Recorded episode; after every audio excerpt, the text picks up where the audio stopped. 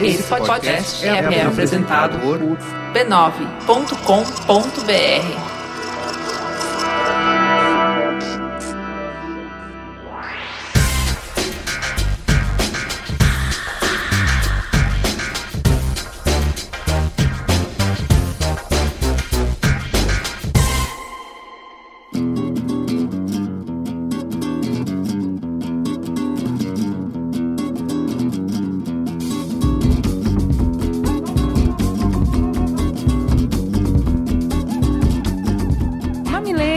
mamiletes, bem-vindos ao último programa de 2015, o Mamilo 52. Eu sou a Juva Lauer e essa é a Cris Bartz. Estamos aqui para dar uma última demão de tinta no seu compromisso com a empatia e o respeito em todas as conversas antes do Natal com a família. Vem de coração e mente aberta. E som do Mamilos, Caio, último programa vale tudo, mas vale também um pedido nosso. Rola de tocar Elza Soares pra gente? Ah, meus amores, o que vocês não me pedem que eu não atendo? Mas, para os episódios do Mamilos em que as minhas rainhas não fazem um pedido especial, você pode nos ajudar a sonorizar o programa enviando seu artista brasileiro favorito para o e-mail somdomamilos@b9.com.br. somdomamilos@b9.com.br. E hoje, satisfazendo as chefas, a gente vai ouvir o último álbum da Elza Soares, A Mulher do Fim do Mundo. Então fiquem aí com a Elza Soares, no Som do Mamilos. Solta a fera pra correr. Unhas cravadas em transe, latejo, roupas jogadas no chão. Pernas abertas se prendo num beijo, sufoca a sofreguidão. Meu temporal me transforma em louva, presa você vai gemer. Feito um cordeiro entregue pra morte, seu sussurrar a pedir. Pra fuder, pra fuder, pra fuder, pra fuder, pra fuder, pra fuder, pra fuder. Ah, pra fuder, pra fuder, pra fuder, pra fuder, pra fuder, pra fuder, pra fuder, pra fuder, pra fuder, pra fuder, pra fuder. E o beijo para. Beijo pra professora Roberta, que recomendou o Mamilos pra sua turma de redação. Beijo. Beijo para Lígia e pro Pierre, Pra Brasília, para Santo André, pra Ribeirão Preto, para Nova Iguaçu no Rio, Porto Alegre, para Indaiatuba em São Paulo. Tampa na Flórida. Feliz aniversário pra Pernetinha, querida. Ui, ui. E pro Kenani e adiantado pra Marta, muito, muito, muito Ai, amada, Muito que nos mandou uma lista deliciosa de 30 coisas que aprendeu com Mamilos pra comemorar os seus 30 anos. Um beijo. Também um beijo todo especial pra Carol Guido, que fez uma indicação deliciosa pra gente no Girls with Style. E, e Patreon, Juliana, o que, que é isso aqui? Como é que é? O Mamilos é apoiado por 261 patronos. O Mamilos agradece especialmente Rodrigo Cruz, Andresa Rodrigues da Cunha, Paulo Gomes, Hélio Paiva Neto, Marina, Alexandre Decker, Juliana Benício, Alex Vila Verde Cardoso Fiel. André Dorte. Ô, Alex, você tá meio sumido. É verdade. Volta aí. Gabriel Xavier, Stephanie Oliveira, Danilo Yamakashi, Silvia Gurgel, Lívia Rodrigues, Eric Egon Teixeira de Souza, Guilherme Honorato, Mariana Ruggeri, Cláudia Matsukuma, Thiago Rezende, Jaqueline Costa, Gustavo Felisberto Valente, Grasshopper Pier. Clarice Scott. Gente, fala aí. eu só queria agradecer a segunda turma do Workshop 9 de Love Brands, que foi de novo muito, muito especial, muito legal. E dizer que ano que vem tem mais, não fiquem tristes. Várias pessoas vieram falar comigo que queriam ter participado e não conseguiram, final do ano, correria, bababá. Não se apoquentem, ano que vem tem mais. E um agradecimento também ao Merchan passado. A nossa palestra na desconferência, o painel que a gente gerenciou na desconferência foi legal demais da conta. De público, crítico, um sucesso absoluto. Vimos a Haddad, Juliana tirou foto com a Haddad. Beijo, Haddad. E muito obrigada para Ana Cotar e para Thaís Fabres, que esteve conosco no painel e abrilhantou. E assim, superou a expectativa. Foi realmente muito legal. Muito obrigada para todo mundo que assistiu. E o B9 fez uma cobertura especial. Se você não teve a oportunidade de ir no Desconferência, vá até o B9 e entenda um pouco de tudo que rolou por lá. Vamos para o Fala Que Eu Discuto? Me deixem cantar, me deixem cantar até o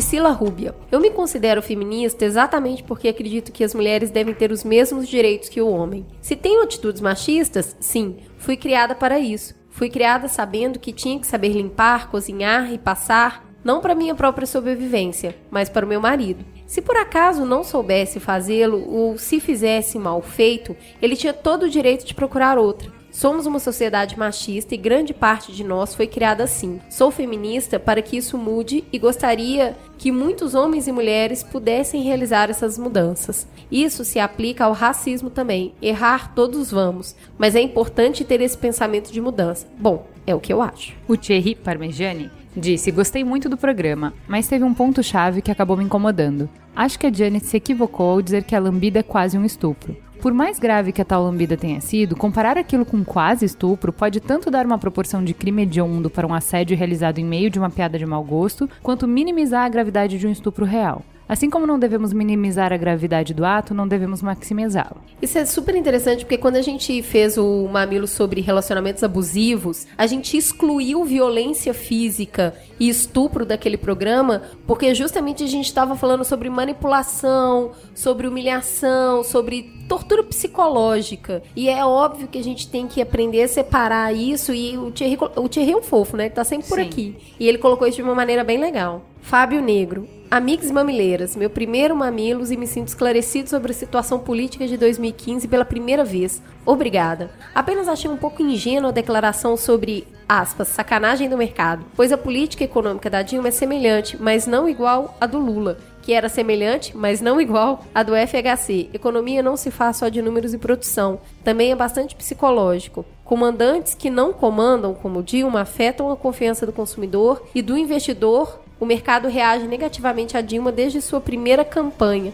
como vocês podem conferir nos arquivos dos cadernos de economia. Não é uma sacanagem. O mercado é o que é, sem aqui querer reforçar o mito do mão invisível. Pessoal, lidos os comentários sobre o programa, vale um disclaimer novamente. A gente sabe que é mais difícil manter a gentileza e empatia em programa de opinião. Porque a conversa é mais solta, mais moleque, a gente fala do que acredita, não do que estudou. E aí, nessa suspensão de filtro, fica mais fácil perder os critérios que a gente estipulou de não rotular quem pensa diferente, não desmerecer a opinião dos outros, todo aquele cuidado com o tom, com o jeito de fazer a conversa. E aí, a reação de vocês vem com a mesma intensidade no sentido oposto, dá pra entender. Vamos só lembrar mais uma vez qual é o nosso propósito aqui. Quem vem dividir opinião não vem do Olimpo, não é infalível. Compartilha com a gente a sua visão de mundo, sua vivência, suas falhas. O nosso papel é escutar, sabendo que em alguns aspectos a gente pode até ter mais conhecimento, mais argumento, até mais razão, mas mesmo assim a gente precisa ter paciência e tolerância.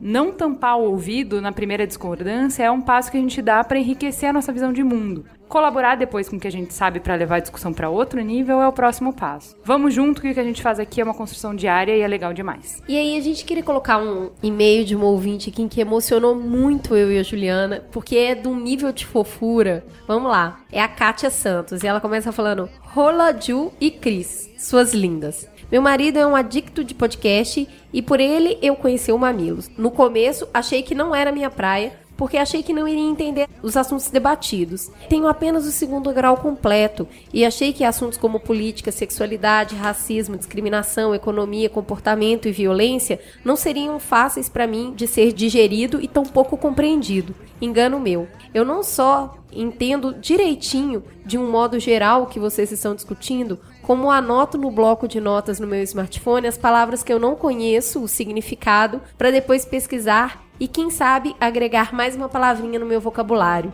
Muitos corações na mesa nesse momento. Eu trabalho como diarista aqui na Espanha.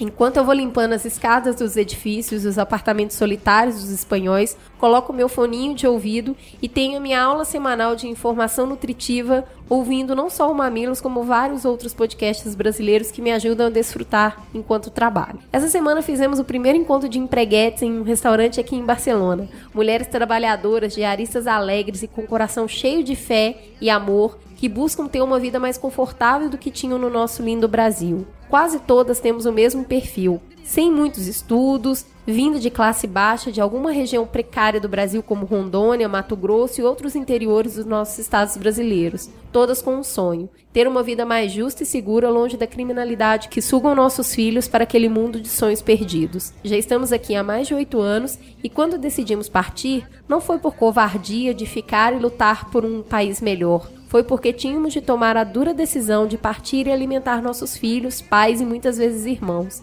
Muitas vieram para cá deixando seus filhos para trás para que os avós cuidassem, enquanto elas mandavam dinheiro para alimentar toda a família. Eu passei mais de cinco anos de sofrimento longe dos meus dois filhos, mais de cinco anos chorando por estar longe deles e alegrando meu coração porque podia dar a eles tudo aquilo que eu não tive quando era criança. Hoje temos nossos tão sonhados documentos espanhóis e estamos todos com nossos filhos aqui estudando e desfrutando de uma vida melhor. Vamos ao Brasil a cada dois anos, podemos viajar por toda a Europa sem problema ou medo de sermos deportados e finalmente temos tempo para isso. Minhas amigas e companheiras de trampos que me acompanham falando baixinho em meus ouvidos cada dia. Eu só quero agradecer e dizer que vocês são exemplos para mim e que eu vou levar a bandeira do Mamilos para onde eu for. Um grande beijo dessa ouvinte aqui de Barcelona, vinda desde os rincões de Gi, Paraná, Rondônia. Muito fofa. Eu queria falar uma coisa. Você, Kátia, já é uma poetisa, né? Porque esse é meio pura poesia, né? Você encantou todo mundo, você contou uma história que nos deixou super emocionadas. Vamos então pro Trending Topics.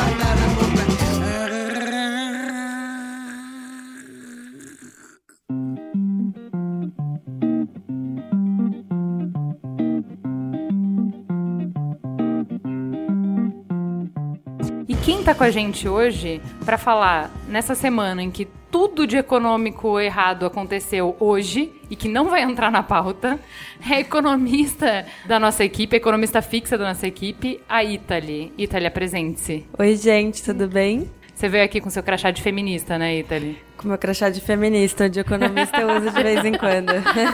É frente e verso? É, Fala que você é múltipla, que você é muito mais do que isso. Claro, Que você é muito mu- mais do que economista, do que feminista. multitarefa, multifaceta, multitudo. Nada me define. Também estamos aqui com a Michelle, que veio falar principalmente sobre toda essa bagunça de impeachment, de cunha, de tudo que está aí. Ela tá se negando, gente. Gente, calma lá, calma lá. Eu sou advogada, adoro uma polêmica liberal, mas. Isso, você veio representar tá- o lado liberal. Toda vez que a gente fala de impeachment, a gente fala e as pessoas reclamam que não tem a voz liberal aqui. É golpe. Que falta contraponto, né? Então tá aqui o contraponto. Michelle está aqui pra falar de impeachment. Michelle não é nada disso. Ela é minha advogada e prima da Juliana. Isso, É, exatamente. gente, ela é a nova direita, que eu lembro muito bem. Ela é capa da época, época? É, capa da época. Não A Michelle. É, não, a- Michelle é é a cara da nova direita, gente. Então, ó. Cara- Galera da nova direita, fiquem felizes. A gente tem nada menos do que o ícone da nova direita aqui Eu queria falar dizer que a sobre cara- política Eu conosco. só queria dizer que a cara da nova direita é linda. É linda a cara da nova direita, também acho. E solteira ainda. Ainda. Ótimo. Então tá. Gente, vamos lá, que a pauta é longa. Giro de notícias. Número 5. Tenho 13 anos e não sou adulta. Desabafa a Maísa após críticas dizendo que ela deveria ser mais sexy. A Maísa, aquela do Silvio Santos, que era uma menininha até outro dia. Ela já tem 13 anos e foi esse absurdo que ela ouviu. Eu nem sei se a crítica é de verdade, mas a resposta dela foi muito boa. 4. Revolta na comunidade psiquiátrica. Na quinta passada, dia 10 de dezembro, em audiência pública com representantes de 656 entidades de saúde e movimentos sociais ligados à luta contra manicômios, o ministro da Saúde, Marcelo Castro, anunciou para coordenador geral de saúde mental, álcool e outras drogas do Ministério da Saúde, o psiquiatra Valêncios Vurch Duarte Filho. Valêncios foi diretor técnico da Casa de Saúde Doutor Eiras, na Baixada Fluminense, maior hospital psiquiátrico de administração privada da América Latina. O apontamento foi visto como um golpe sério ao processo de reforma psiquiátrica brasileira, elogiado no mundo todo. Pacientes e profissionais do sistema público de saúde mental ocupam desde as 9 horas de terça-feira as salas do Ministério. Se você não entendeu porque isso é uma extrema polêmica, aguarde que Mamilos fará uma teta só sobre a luta antimanicomial. Enquanto isso, leio o livro Holocausto Brasileiro, a luta antimanicomial, porque ele vale uma teta. Top 3. Brasil. Ai, todo dia é um 7x1. Brasil caiu uma posição no ranking de IDH da ONU. Fomos ultrapassados pelo Sri Lanka. Estamos em 65 lugar entre 188 nações. 45 países conseguiram aumentar o índice em relação ao ano passado. Sete deles estão aqui na América Latina. É 75. Que que eu falei? Você nos aumentou 10. Seria bom até. Quem me dera. 75. Tá. Valeu. Novas barreiras para imigrantes. A chanceler alemã Angela Merkel disse ontem, dia 15, que pretende reduzir o número de entradas de refugiados em seu país e que a decisão de abrir as fronteiras em agosto foi uma medida humanitária imperativa. Nós pretendemos e vamos conseguir reduzir a entrada de refugiados, disse Merkel. Durou pouco, né? Durou pouco toda, o, o- A toda a bondade. bondade dela, ok. A cantora do milênio é negra, brasileira e feminista, Elza Soares. Considerada a melhor cantora do milênio pela BBC, descrita como um misto explosivo de Tina Turner e Célia Cruz, pela Time Out. E conhecida no mundo todo como a rainha do samba. E é por isso que ela tá cantando pra gente. Sobe o som aí, Caio. Telhado agora é porão, tira de cima de mim esse pedaço de pedra. Me dá um abraço que o chão se abre debaixo de nós e até o coxo tropeça. Bem que o palhaço falou que o laço vai se fechar e o laço sempre se fecha. Bem que o anão me contou que o mundo vai terminar num poço cheio de merda. Vamos então para o Trending Topics 1. Lava Jato alcança Cunha. Até quando, ó Catilina, abusarás da nossa paciência? Por quanto tempo ainda há de zombar de nós essa tua loucura?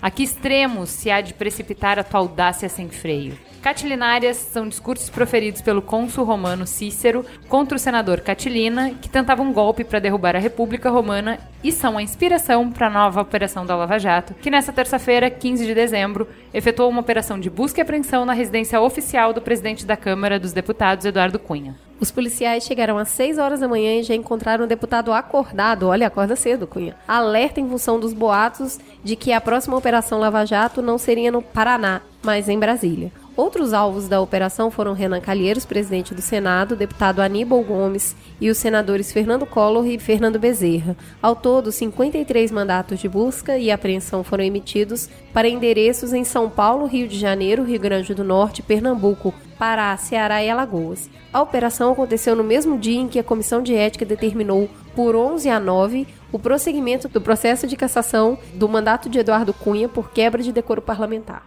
Os boatos de que Cunha renunciaria ao cargo correram forte até que o deputado convocou uma coletiva por volta das 15 horas e avisou que não ia renunciar ao cargo de presidente da Casa Legislativa. Ele diz: não tem a menor hipótese de renúncia ao cargo de presidente da Câmara. Em seguida, avisou que a operação da Polícia Federal é sinal de que não tem provas e tem que colher alguma coisa. E aí, gente, vocês acham que Cunha estava com seu hobby de chambre? Com certeza ele foi avisado, com certeza esse, esse mundo que a gente vive, olha, nem House of Cards é, Dá conta, dá né? conta, dá Lavando conta. o quintal de manhã que ele não tava, né? Eu tinha Não, uma mas Saiu vizinha pra pegar o jornal que lavava o quintal 5 horas da manhã. Cunha não é desses Até caras. porque não que tem é- água mais. Exatamente. Não, mas olha que engraçado, assim, eu tinha falado com um Merigo antes de sair essa notícia de que ele tava esperando os policiais e tal. Pra autorizar um mandado de busca e apreensão, você envolve muita gente, você tem que autorizar em muitas instâncias. Então, assim, uma pessoa tão conectada como Cunha dificilmente não saberia que isso aconteceu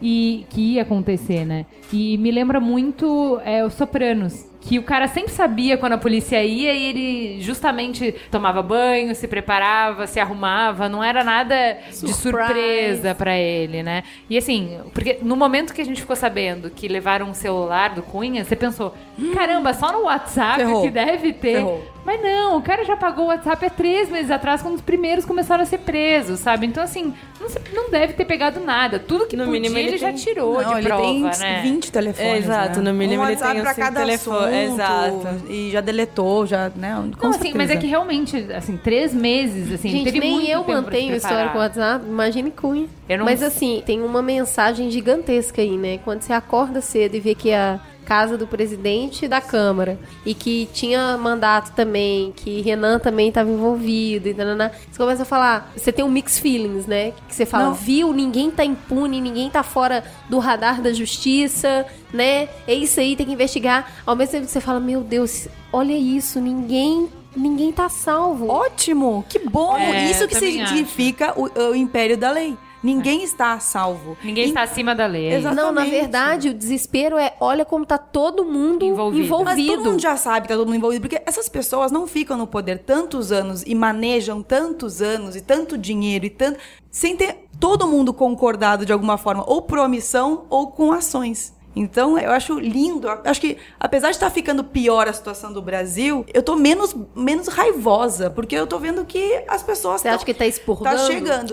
Expurgando ainda não, mas tá chegando, perto. Eles não imaginavam que isso podia acontecer, não, não era uma coisa real. Era né? intocável, exatamente. É o senso de impunidade que aumenta muito mais o crime, né? Porque se você acha que nunca vão Certamente. te pegar, então por que não, né? Exatamente. Mas eu, que- eu queria entender um pouco o que, que vocês acham justamente do trabalho da Polícia Federal nos últimos anos. Porque, assim, sempre, sei lá, o que a gente ouve é que a Polícia Federal tá prendendo agora, ou tá agindo agora mais do que agia antes, ou coisa assim. E hum, a que que se deve isso? Tipo, a que que se deve que, que, isso? o que, que eu acho, a minha leitura? Porque assim, tem uma leitura muito política disso. A minha leitura não é política, eu já falei um pouco sobre isso em outros programas, que é, o Brasil tem uma democracia nova, e a gente principalmente tem transparência no setor público há pouquíssimo tempo e ainda muito incipiente. Mas a profissionalização do setor público, de contratar funcionário público através de concurso, é uma coisa super recente. Esses quadros técnicos de pessoas que veem o setor público não como um cabide de empregos, como uma mamata, mas como uma carreira, uma carreira em que você pode fazer diferença para a sociedade, que você tem uma estabilidade, enfim. Ele tem suas coisas boas e coisas ruins como qualquer carreira, mas é uma carreira. Então você tem uma qualificação desses profissionais e eles não estão relacionados a o momento, eles têm metas e objetivos da organização, enfim.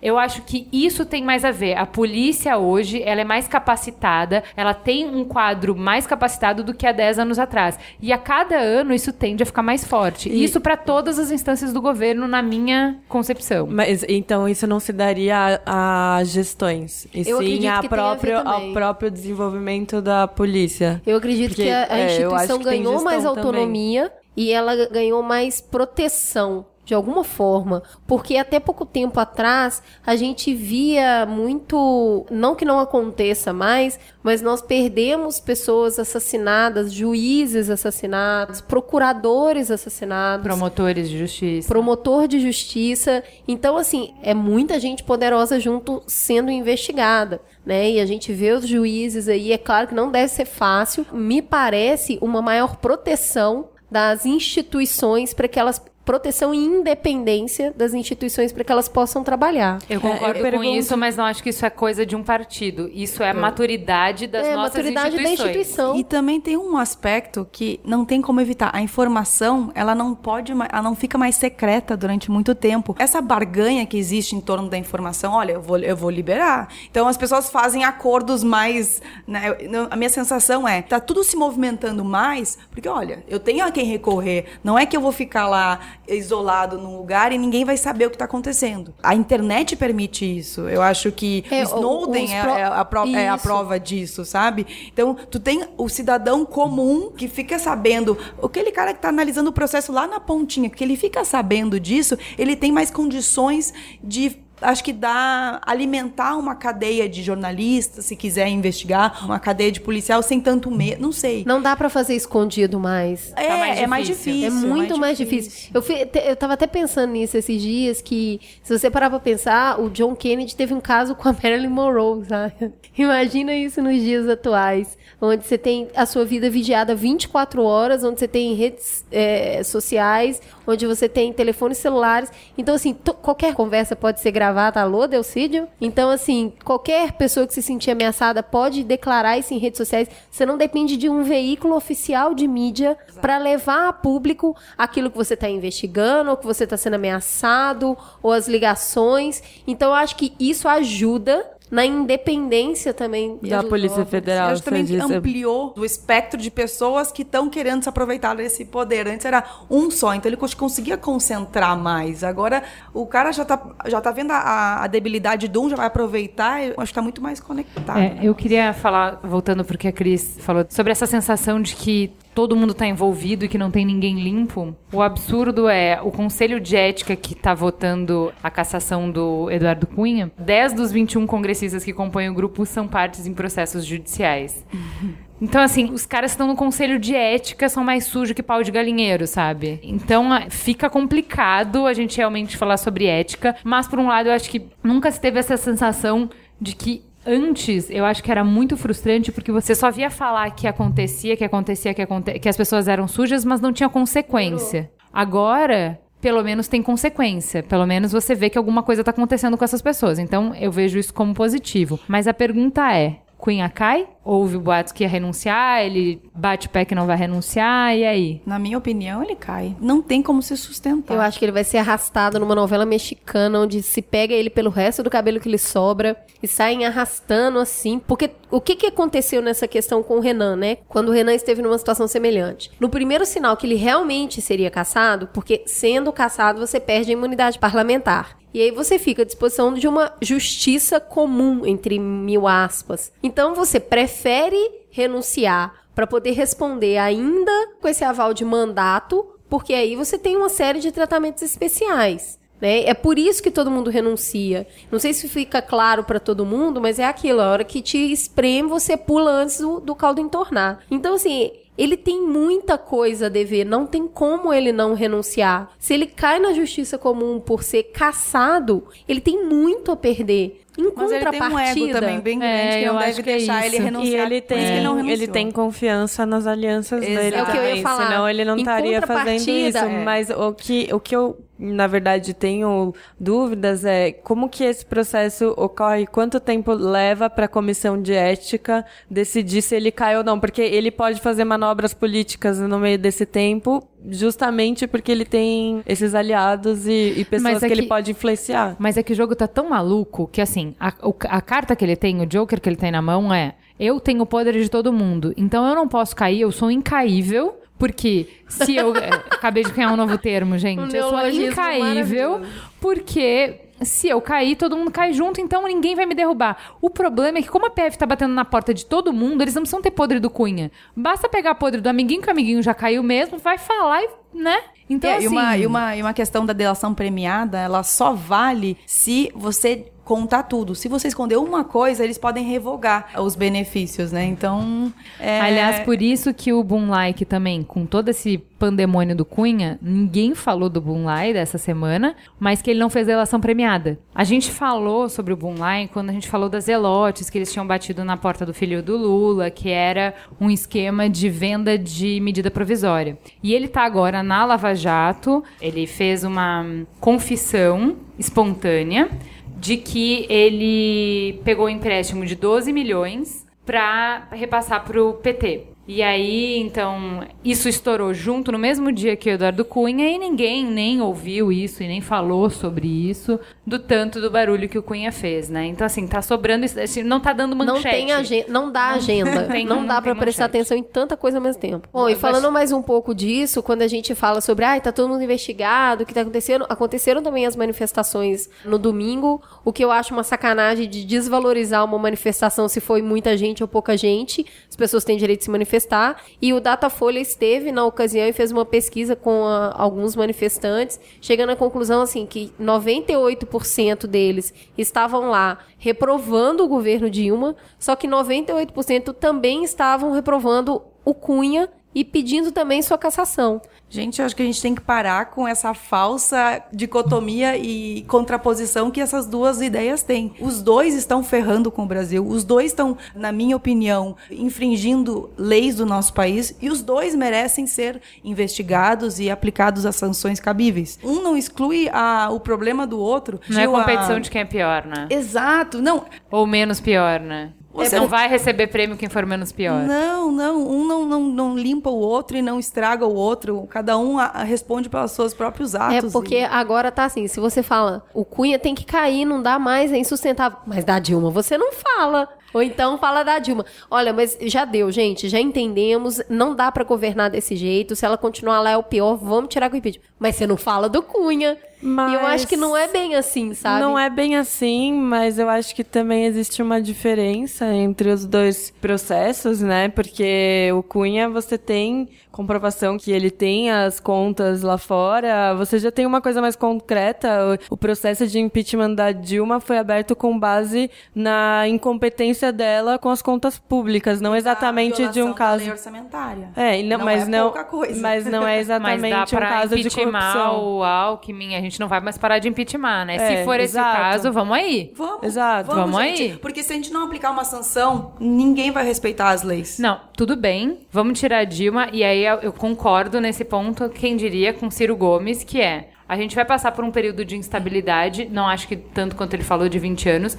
mas muito grande, porque assim, no dia seguinte, eu espero que você esteja na porta pedindo o impeachment do Alckmin. Eu espero. Tranquilo. No mínimo. Assim, não, não, não é É uma tranquilo. questão de coerência, é uma questão né? de coerência. Não, não é. É Não assim, é por é na- falar, é tipo, não, é sério. Ou é por isso, ou isso é um Gente. motivo sério. Não, porque se é um motivo sério, não tem indignação seletiva. é, É, todo não- mundo que é não respeita a lei orçamentária. falando, é. É, me- é passível de impeachment. E, na verdade, não é. E não é. Então, assim, se for uma nova. Não é nem uma nova regra, mas é um novo jeito de aplicar a regra, porque sempre teve essa regra, mas a gente Então, nunca assim, respeitou e todo mundo fechou o olho. Então, se a gente nunca, nunca, nunca conseguir aplicar a sanção, porque é todo mundo, inclusive não tem ninguém mais pra ocupar cargo, porque tá todo mundo, então a gente não aplica em ninguém? É isso? Não, a Acho que- gente, a Não, gente mas teria tudo que bem, aplicar mas aí em a todo regra mundo. agora é o que a gente tá Ok, falando então é que não vamos. vai... Começa primeiro, começa o que a segundo. gente tá falando é que as forças políticas não vão ser as mesmas. As pessoas que saíram na rua pra impeachment a Dilma não vão ser A- as mesmas pessoas que vão impeachment o A- Alckmin, porque a gente, a gente tem bem claro que a diferença de julgamento do paulistano, você vê na, na Datafolha o perfil do- das pessoas que estavam na manifestação, tipo, o perfil não é o mesmo, entende? Se a gente conseguisse ter certeza que impeachment a Dilma Não, por, gente, por não incapacidade... Aí, aí a gente por- tá voltando à questão do Cunha. Ah, não, só pode tirar o Cunha se tirar a Dilma ou só pode tirar a Dilma. Não, gente, uma coisa.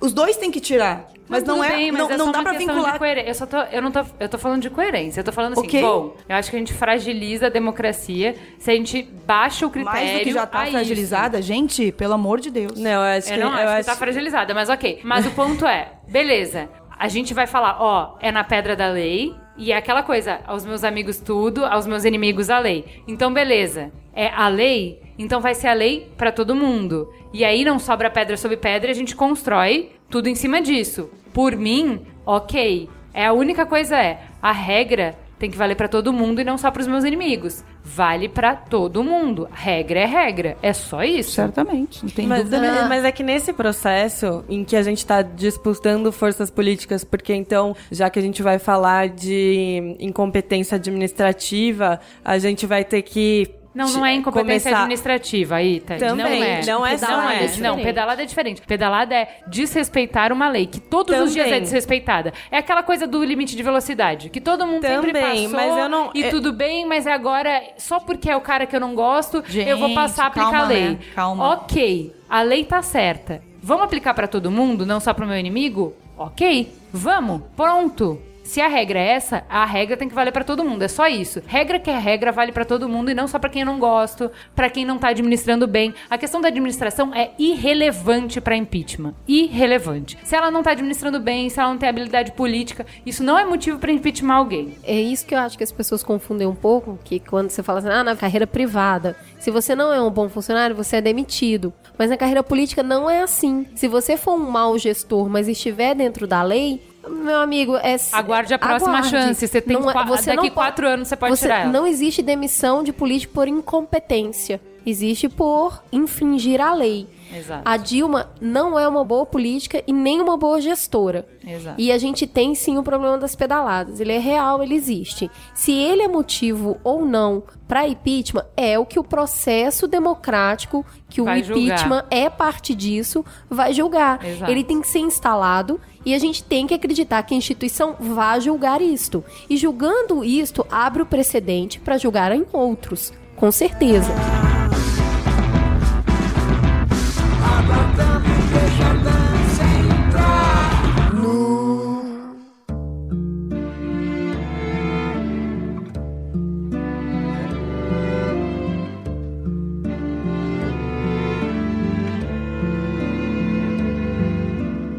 Vamos então para o segundo Trending Topics e a gente vai falar do Acordo de Paris. Histórico, um triunfo diplomático, fim da era dos combustíveis fósseis. Essas foram algumas das reações ao Acordo de Paris, celebrado nesse sábado, 12 de dezembro. Assinado por 195 países, ele foi o resultado de duas semanas de negociações durante a COP21, a Conferência Mundial sobre Mudança do Clima, que aconteceu na capital francesa. Ao invés de um acordo obrigatório com incentivos econômicos para quem cumprisse a meta e sanções para quem não as atingir, os delegados aceitaram uma carta de boas intenções. Não gosto disso. Essa foi a única forma de garantir a adesão dos Estados Unidos e China. Além de caráter voluntário, o acordo também permitiu que cada país determinasse suas próprias metas. Então, o que, que quer dizer isso? Por um lado, se tem muito motivo para ser otimista, porque é a primeira vez que todos os países realmente. Sabe aquela coisa? O primeiro passo é assumir o problema? Olha, então é a primeira está- vez que a gente assume, tipo, ok, temos um problema e precisamos agir sobre isso. Se os Estados Unidos Não, e a China, que são os dois opostos, assinaram o mesmo documento, você imagina a magia para fazer isso acontecer, né? se precisou que fosse uma coisa muito mais flexível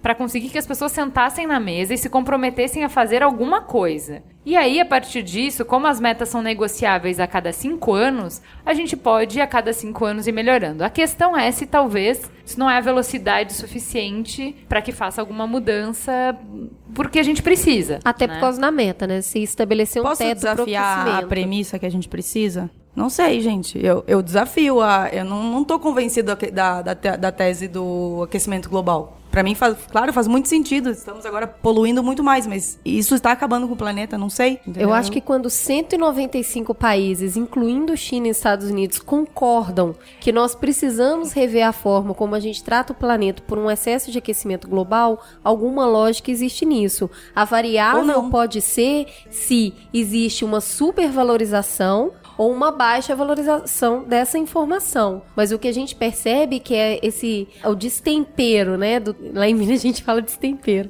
Mas o clima, da chuva, da seca, do excesso de calor que vai acontecendo pela quantidade de emissão de gases que a gente nunca produziu tanto. Inclusive, esse foi um das questões, né? Porque o velho continente, ele já evoluiu tudo que tinha para evoluir, ele está estabilizado. Então, quem polui mais hoje são as nações que estão evoluindo. Aí o velho continente fala: "Não, mas vocês estão poluindo demais". Aí eles falam: "Mas também você já poluiu tudo que precisava. Agora a gente precisa poluir um pouco". Mas talvez- E é essa balança Talvez o, o ponto importante aqui não seja se a tese é verdadeira ou não, se existe aquecimento global ou não. O que é importante é que está acontecendo coisas su- suficientemente incomodantes, o- as coisas que estão acontecendo são suficientemente incomodantes para as pessoas é, resolverem fazer um tratado para lidar com isso. Se isso chama aquecimento global ou não, ou se isso significa que a Terra está aquecendo ou não, é, de uma maneira que vai acabar com todos os seres humanos, isso não importa agora. O que importa é que está atingindo pessoas agora, que tem ilhas começando a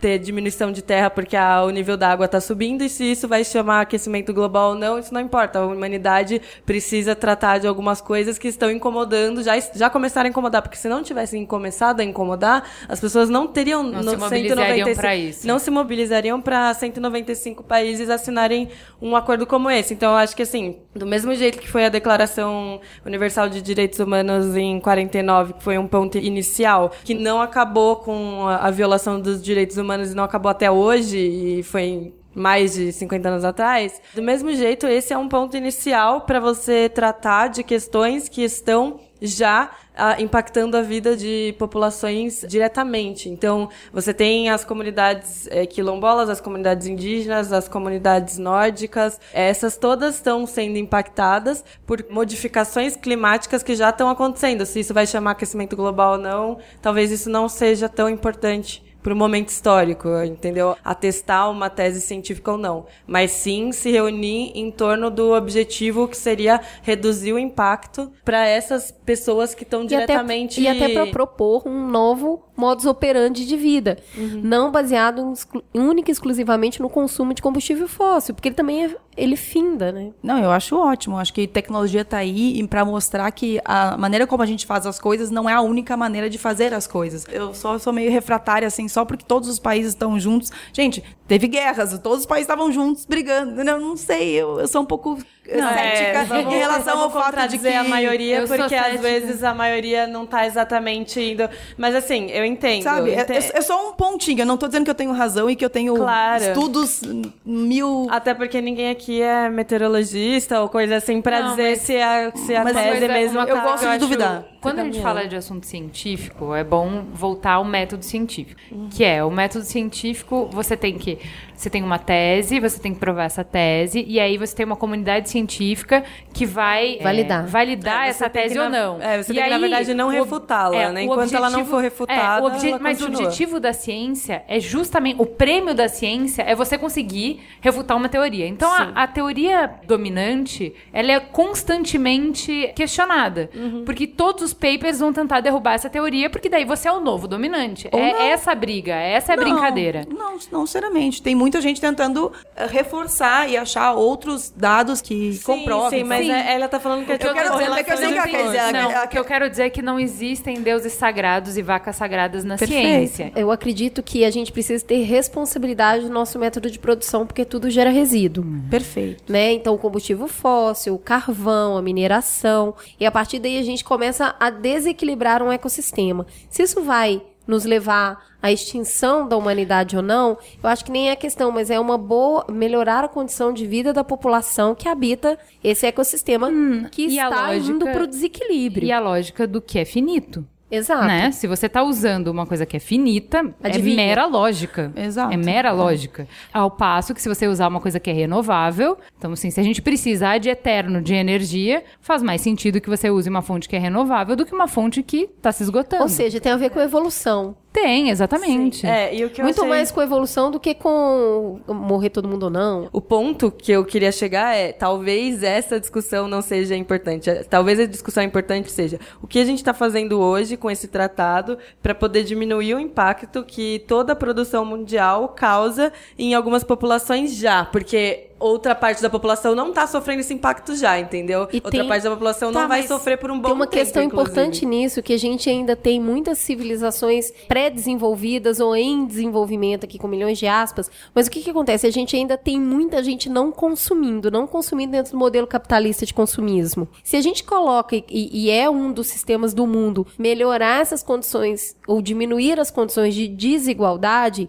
quer dizer que outras pessoas que consomem nada vão passar a consumir alguma coisa. E aí o planeta fica maior com mais pessoas consumindo e isso é insustentável. Isso se você for consumir no mesmo modelo que você consome na nossa sociedade. Você não pode falar que uma comunidade indígena, quilombola ou um esquimó não consome. Ele consome, ele consome dentro da comunidade dele. Se a gente for consumir em escala capitalista, como a gente faz hoje no dia a dia, aí a gente vai ter esse problema, que a gente vai ter que aprender a enfrentar se a gente quiser manter Eu, eu- os recursos eu naturais. eu sabe? li uma. Eu não sei se é sério, tá? Mas que se a China inteira resolvesse comer salmão, em um dia acabava o salmão do mundo inteiro.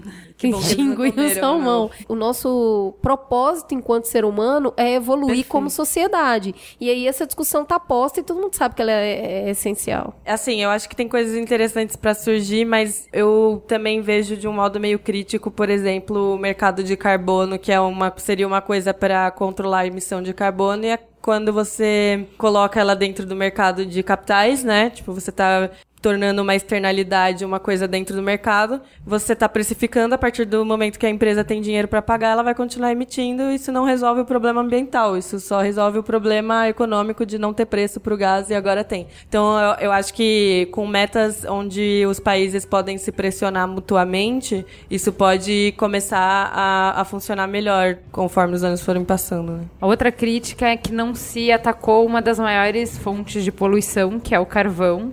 Embora os Estados Unidos estejam reduzindo a dependência do carvão, China e Índia continuam construindo novas usinas. Mas é isso, baby steps. Primeiro, a gente concorda que temos um problema. Depois, a gente concorda que todos temos responsabilidade sobre isso e todo mundo tem que fazer alguma coisa. Aí, nesse ponto que eu acho que a meta é importante, Ita, Deixa eu mesmo só dar que ela uma, seja. uma sugestão dentro disso que você está falando. Que de concordar que temos um problema, eu acho que, como a Michelle não concorda. Pois é. Mas eu acho que se todos concordarmos que podemos evoluir, já é melhor. Já tá Isso eu melhor. acho que todo mundo quer. É. O que, que você acha? Tá bom, pode ser. Que eu acho que é importante, assim, por que ter uma meta que é inatingível? Porque pelo menos você tem um referencial. Daqui cinco anos, quando a gente sentar na mesa pra conversar, a gente já tinha acordado qual era a meta. Então todo mundo sabe o quanto faltou pra gente bater daquela meta e todo mundo vai ter que redefinir o que, que tem pra colocar na mesa pra ajudar a alcançar aquela meta. Depois dobra Entendeu? a meta? Quando Exato. Arremata, arremata, arremata!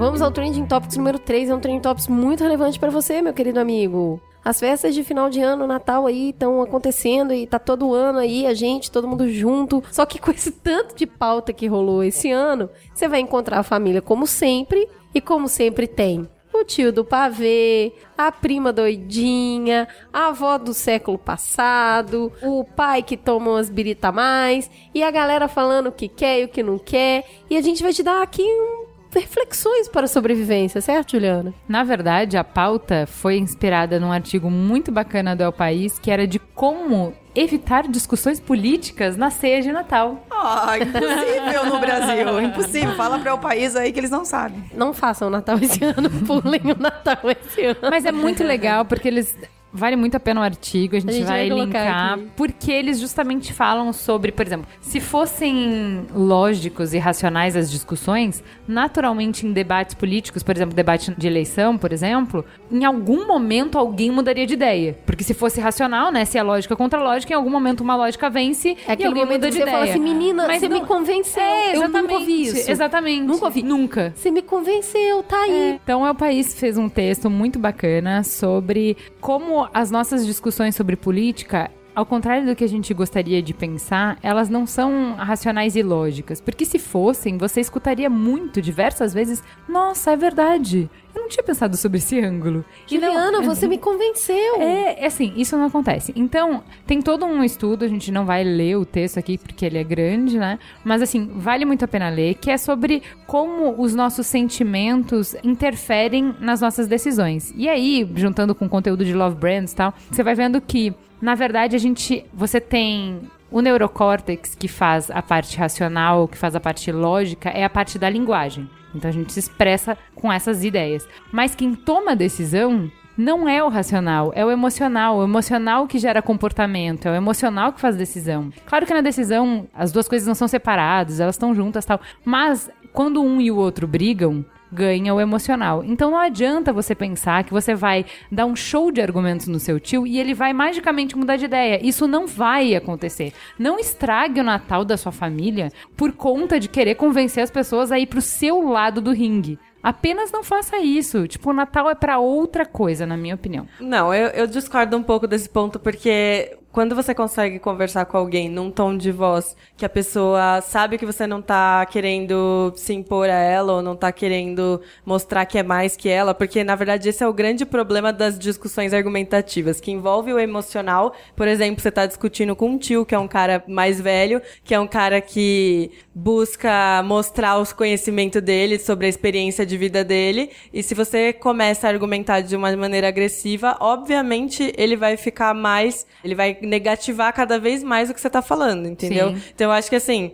a questão não é não converse at all sobre as coisas com a sua família, mas saiba que tentar ganhar discussão no braço, no grito, não vai dar certo, principalmente num- numa data pacífica como Natal, entendeu? Não, eu acho assim, Mas eu não acho gente, que não deve se falar sobre Eu isso. só acho que o fator VDM é muito alto. Concordo. Qual sabe? é o fator O VDM? fator vai dar merda. Porque é família, tem bebida, Tem bebida. muita comida e pessoas com quem você não convive no dia a dia encontra ali. E que tem um pré-julgamento seu, porque provavelmente re- segue nas redes no sociais. Facebook. então, assim, eu só acho que você vai falar o que você quiser. Mas é que tem algumas coisas que não vale a pena. É melhor gastar energia ali, ficando bem, um- relevando. Até porque o Natal. Qual é o espírito do Natal? Pra que que você tá lá? Eu ainda não pra sei. comer, porra. Tem 32 anos. Pra tirar o Minha mãe me obriga. É, pra- Porque eu não pra tenho liberdade e força suficiente pra dizer eu não vou no Natal. É, já fiz Tipo, isso. eu não Ai, consegui essa bacana. liberdade. Mas, gente, ainda. eu tô incrédula que vocês, mamilos, Tá, então empatia e escuta. amor, não Então, não não sim. falam sobre nada não, do Natal. Não, me escute, Não, eu porque falo. isso é importante. Isso é um manifesto do Eu Mamilos. falo por isso que eu não sou mais convidada pro Natal. Não, muita gente pergunta isso pra gente. Muita gente, tipo, ah, eu tenho um chefe assim, assim, assim, eu tenho um amigo assim, assim, assim, a minha mãe assim, assim, minha avó assim, assim. Como que eu faço pra, né, me impor ou Dá tal? mamilos pra ouvir, mas não fala no Natal. É tipo Não, isso. É, o que o Mamilos acredita, e isso é premissa do Mamilos, é que as pessoas são mais importantes do que as opiniões delas. Que os relacionamentos são mais importantes do que as opiniões. Então, assim, as relações valem mais do que isso e as pessoas não são só isso. Então, assim, eu de verdade não preciso convencer o meu tio mais novo, que é um tio muito querido, que ele é machista. Eu não preciso na ceia de Natal. Em outro momento, quando a gente estiver conversando de boas e ele estiver interessado, porque o que importa não é o meu interesse em falar pra ele, é o interesse dele em escutar. Quando o meu tio quiser saber alguma coisa e ele quiser falar comigo sobre minha mulher está insatisfeita porque será, vem cá, tio, senta aqui, vamos conversar. Você quer ouvir? E se ele E quiser aí eu falar posso sobre isso no conversar. Natal? Eu acho que se ele quiser falar, ele vai querer discursar sobre isso. Não é o meu papel trazer briga no Natal. Isso sou eu, Juliana. Eu acho que vocês Eu estão não vendo um acho. cenário de Natal onde, sei lá, a briga começa a meio que ser pública e dar aquele barraco de família e tal. E eu acho que nem sempre é assim. Acho que muitas Não, vezes eu as pessoas dá param pra conversar. contar seus problemas pessoais no Natal também. Não, a gente Pelo tá- menos a eu, minha família eu para. particularmente estou brincando. Eu acho que dá pra conversar sim, desde que você entenda que você não tá ali pra convencer ninguém. Isso. Sim, E se a- você e tá se lá a pra curtir o momento. outra Se a coisa, pessoa quiser falar com você, ela vai falar com Sim, você. aí tudo bem. É que tem que ter um espaço para o diálogo. O que isso quer dizer? Eu falo, você ouve, depois você fala e eu também escuto. Isso. Porque quando uma pessoa começa a falar e não deixa nem você expor um ponto de vista, eu, eu acredito que não vale a pena continuar essa conversa. Exato. E eu acho que a maioria dos assuntos puxados no Natal são exatamente pra pegar no calinho e de uma maneira pra zoar o momento. Então, se você tem, né, a sua tal característica, vão falar daquilo justamente só pra dar aquela puxada de assunto, mas não é que as pessoas estão querendo conversar realmente sobre aquilo, é só que elas estão querendo pegar no seu pé naquele momento familiar. Ou às vezes é falta de assunto mesmo, gente. Eu não Exato. sei o que, que eu vou falar com, essa, com a minha sobrinha, com a minha neta. Não sei. Então eu falo o primeiro que vier. Então o primeiro é: você tá preparado pro vestibular? Sabe aquelas Exato. perguntas que. Exato. Ela não vai Você gostar tem dessa namorado? pergunta, cara. Você já vou avisando. filho? Né? Mas assim. Quando vão casar? É, são perguntas assim, Mas por falta Que de é, assunto. é pra gerar assunto. Também Não, acho. é, mas tem as provocativas também. Chegou a feminista da família! né? então, Tem mas é- isso. Olha aí, depilou a axila hoje, depilou o sovaco. Ah, deixa eu ver. Ah, que bom, hein? Mas eu acho que é mais de uma inabilidade da pessoa Exato. de criar É. conversa, criar Exato. assunto, né? Conexão? Exato, porque é, difícil. É, e assim, por isso que eu falo, não é que você não pode falar, mas é que você não tem obrigação de falar, Itália. Ninguém vai re Ah, claro, retirar sua mas carteirinha. eu também não acho que tem você não obrigação de falar. a sua opinião. Eu acho que, tipo assim, é um momento pra matar a saudade da família, principalmente pra mim, pessoalmente falando. Mas como tem várias coisas do meu dia a dia que aparecem no Facebook, principalmente militância, as pessoas sempre acabam puxando assunto sobre isso. E eu não vou deixar de falar sobre isso só porque eu acho que é um momento, entendeu? Tipo, se elas puxam assunto sobre isso, eu Não, falo ok, numa mas boa. aí elas a estão interessadas, É, né? mas aí elas estão interessadas. Não, não tô falando pra chegar lá com a bandeira do feminismo. "Uh, Vamos militar agora, vamos tirar o peito pra fora aqui pra vovó, tá ligado?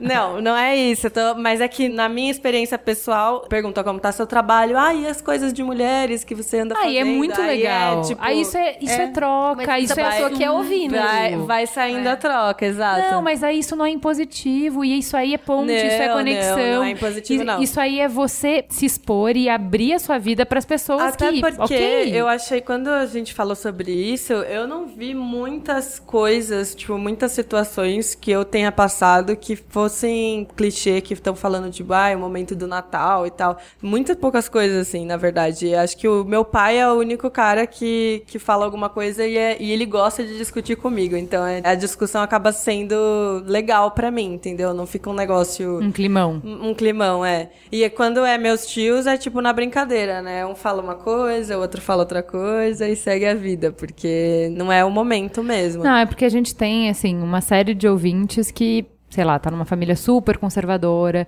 e vai escutar um monte de coisa que ele não concorda. e é assim, muito o que contra. a gente tá falando Mas é o eu- seguinte, você não pode pontuar cada minuto da ceia com tio, você tá completamente errado, mãe, você é preconceituosa, pai, você é não sei o quê, Mas- irmão, você é um otário.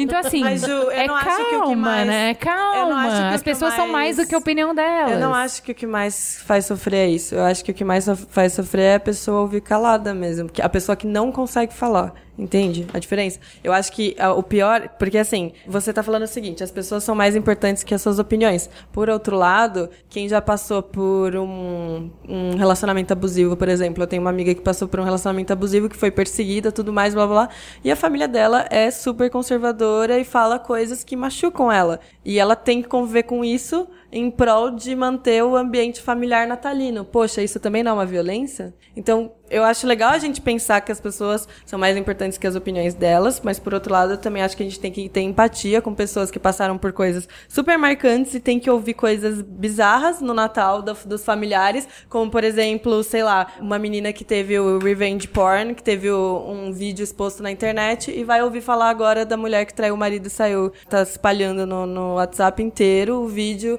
de uma traição. E ela vai lembrar do caso dela, que ela foi exposta na internet, que entende? É, eu acho que assim, as pessoas são sim mais importantes que as opiniões são, o momento natalino é importante é, mas o quanto a gente se sacrifica pra manter o clima natalino e, e Uma mentira. E soterra, É, e não. soterra Não, é, essa- mas aí, aí são coisas diferentes. É, Assim, o que, que eu acho? Que a gente não tem que fazer de cada interação que você tem com as pessoas que você gosta um palanque. Ponto. Ah, Agora, se as coisas são importantes pra você no nível pessoal, aí é uma outra coisa. E aí é uma coisa de se a gente tá junto e tem algum significado isso. Eu tenho que poder demonstrar o que eu sinto, porque se eu tô aqui só fingindo, então isso não é uma família. E aí, se eu quero que você se importe com como eu me sinto, eu me importo com como você se sente. Então eu tenho empatia Tem que abrir no o jeito que eu coloco. nesse não, mas caso. aí assim, é o jeito que eu vou colocar, porque daí eu vou Também. colocar assim, olha, eu sei que babá, babá, babá, porém, eu tenho uma visão diferente porque eu passei por isso. Deixa eu contar como que eu me sinto porque eu passei por isso, e aí vocês vão ver se a visão de vocês vai ser a mesma. Porque família que é família se dói por você. E aí teu tio não pensou na merda que falou na hora que contou a história da menina escrotizando. Porque todo mundo, de novo, foi criado nessa cultura machista que é legal rir Exato. disso.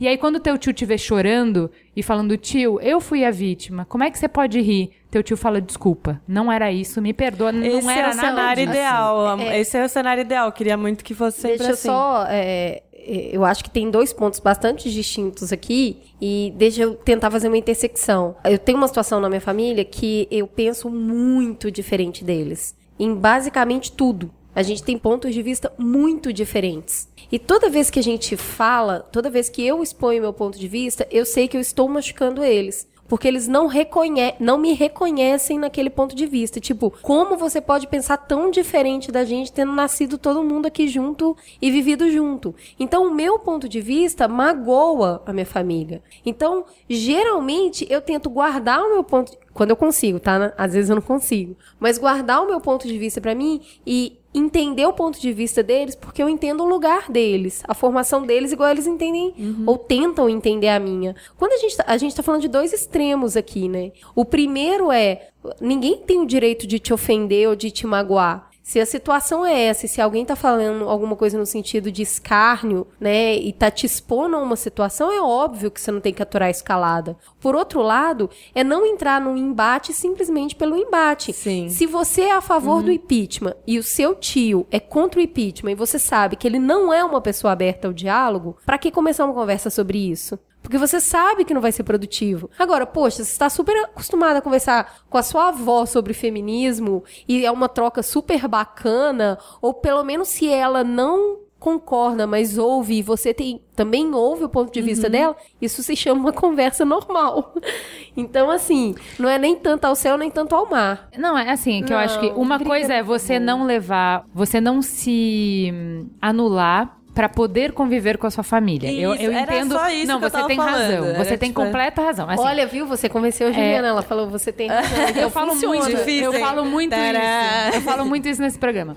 Assim, é importante você não precisar se anular em qualquer relação. Você tem que poder ser quem você é e expor seus pontos de vista sem precisar magoar, que é o que a Cris estava falando. Ah, eu fico quieta porque eu sei que expor meu ponto de vista magoa. Complica, né? Porque relação você tem que poder expor seu ponto de vista. Tudo bem. Só o que eu acho assim, a gente não precisa achar que as pessoas se restringem à opinião política ou se restringem. Assim, você em algum momento da vida não foi feminista. Você não tinha acesso às informações, não estava madura, não estava inclusive interessada. Claro. Então ninguém precisa pegar um forceps, abrir sua cabeça e jogar todo o conhecimento em uma Exato. noite. Então, assim, cara, tem muitas coisas que são muito Eu mais acho- Uhum. divertidas de discutir com a sua avó do que o feminismo, porque assim, ela foi a pessoa que trançou seu cabelo, que assistiu Cici com você até altas horas da madrugada, que cortou maçãzinha picadinha pra você. São essas memórias. Tem outras coisas que são valiosas que não o conhecimento dela sobre a Dilma, o impeachment e blá blá blá.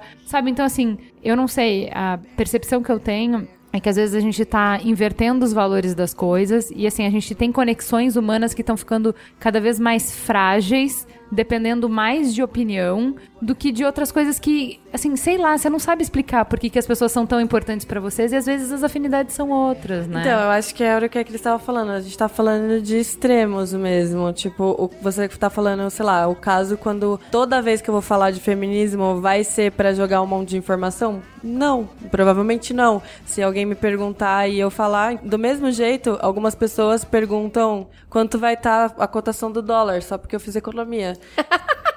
Você, alguém. Ah, não, não foram vocês, mas já me perguntaram, o pessoal da, do movimento feminista já me perguntou. E do mesmo jeito, na minha família também às vezes perguntam. Então, E é uma coisa. do dólar hoje? É. Sempre. Meu.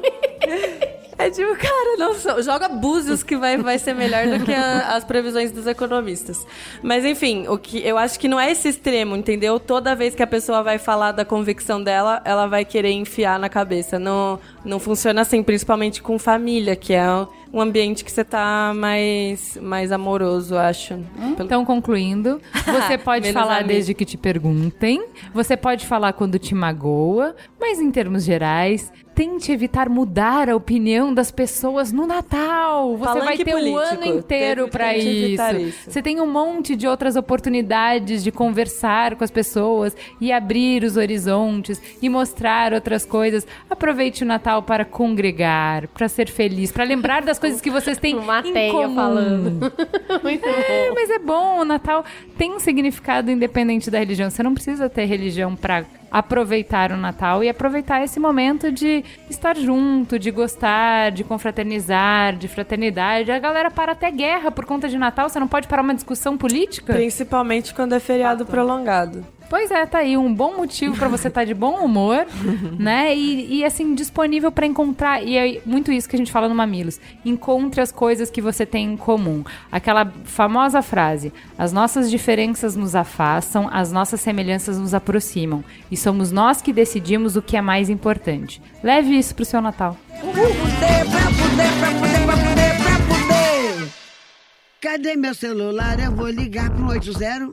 Vou entregar teu nome e explicar meu endereço. Aqui você não entra mais, eu digo que não te conheço. E jogo água fervendo se você se aventurar. Eu solto o cachorro. Vamos então para o farol aceso. Michele, começamos por você então. Diz. Faz um tempinho eu recebi um, um texto de um amigo meu que foi publicado. Depois eu passo o site para vocês. É sobre o Ricardo Hausmann, é um economista venezuelano que é diretor do Centro para o Desenvolvimento eh, Internacional da Universidade de Harvard. E ele coloca uma, uma provocação muito interessante que me pegou muito de surpresa. Hoje, hoje em dia a gente fala muito de, de educação ser a salvação de tudo, né? E ele fala: não, não é, não é educação, é trabalho.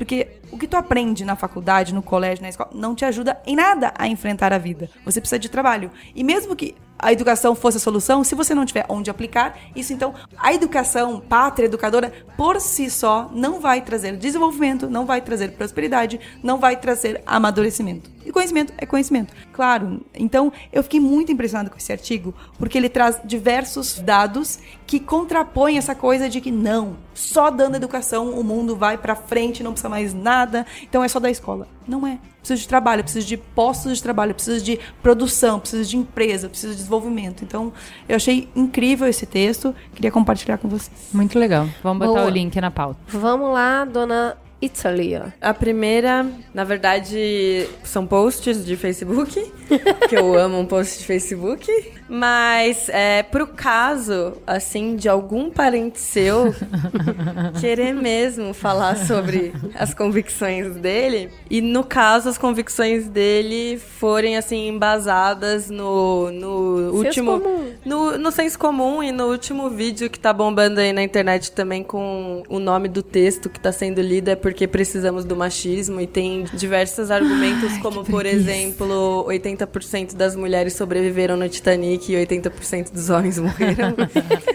Esse é um dos argumentos usados. Oh e hum, duas colegas minhas de Facebook, a Marília Piovesan e a Bruna Duarte, produziram textos muito bons em respostas é, argumentativas, com links, com fontes e bem embasadas sobre tudo isso com argumentos assim, mais de 10, porque, né, tem o argumento de que, sei lá, de 11 vítimas de homicídio, 10 são homens. Oh, meu Deus, como morrem homens, mas eles morrem na mão de outros homens, então, né, não são exatamente as mulheres que estão matando os homens. E todas essas pequenas falácias que estão sendo aí difundidas pela internet, elas têm uma resposta bem interessante nesse post, daí depois eu, eu coloco, mando o link. E a segunda coisa é o texto da Eliane Brum pro El País, que chama Atingimos a Burrice Máxima, que ela fala, basicamente ela começa o, o texto falando sobre a questão da Simone de Beauvoir no, no, Enem, e a frase, né, famosa que caiu na questão do Enem foi você não nasce mulher, torna-se, e como isso foi se descaracterizando com todo o debate e como isso foi sendo distorcido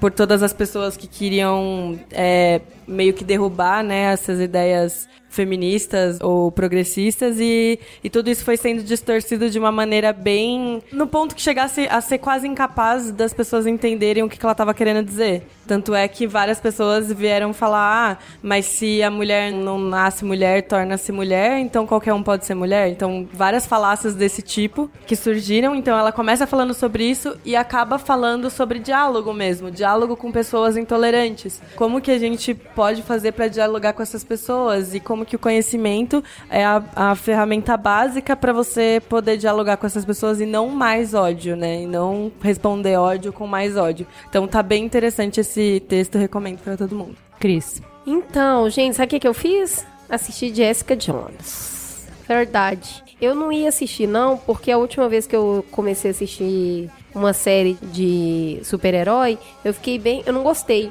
na verdade. E aí não ia ver, mas vocês falaram tanto, né? Aí fui lá. Eu achei mó legal. Eu gostei bastante, eu achei divertido. Não é super-herói, é sobre relacionamento abusivo mesmo. Acho que tem. É, vamos ver se a série vai evoluir. Eu acho que ainda falta um pouco ali de traquejo na personagem principal. Acho que falta um pouco de simpatia dela. O Killgrave também. Mas o namorado dela tá muito simpático. Que inclusive é o cara que a Ju é apaixonada no The Good Wife, o traficante. E ele tá super bem, amiga. E ele está. É, oh. viu? Tem o mesmo efeito oh. da Michelle. eu não sei quem é, gente. É, depois a gente mo Não vou mostrar pra ela, vamos deixar só né? pra gente. Aí, mas é bem legal a série, a construção é bem legal, te dá vontade de ir puxando um episódio pro outro. E ah, é, é, é, bacana, eu acho que todo mundo tem que assistir assim, porque ele é divertido, mas no fundo ele tem uma mensagem bem importante para passar. Eu tenho, na verdade, três dicas. Vou rápido. A revista Asmina, que todo mundo já tinha falado, falado, falado, mas assim, eu tava tão desacreditada de revista feminina que nunca me interessava nada. Não me interessava o, o assunto, assim, sabe? Mas que... essa é linda cara, a gente usou bastante para fazer a pauta dessa semana. Essa revista é muito legal, muito legal mesmo. Então, assim, não é que ela vai falar sobre bolsa, ela vai falar sobre justamente o Acordo de Paris, sob a perspectiva de por que, que as mulheres estavam envolvidas nisso e tal. Assim, é bem interessante, eu gostei bastante. Vale a pena conferir, vale a pena salvar no favoritos lá, revista Asmina, asmina.com.br, para acompanhar o que elas estão fazendo, o que, que elas estão dizendo. O, a outra dica é o podcast, que na verdade é um programa de rádio da Eldorado, que chama Quem Somos Nós, com o Frei Beto. Cara, impressionante. E aí vale uma dica para os mamileiros do quanto vale a gente não parar de escutar uma opinião quando alguma coisa nos dá um ruído. Sabe? Então tem coisas que ele fala que eu não concordo, tem coisas que ele fala que não tem embasamento, tem coisa que ele, que ele fala. Mas assim, quando ele acerta, ele tem coisas tão inspiradoras, tem coisas que ele fala que são tão legais. Assim, esse programa eu já indiquei aqui, vale muito a pena esse podcast, Quem Somos Nós. Mas esse especificamente com o Frei Beto, esse programa vale a pena escutar.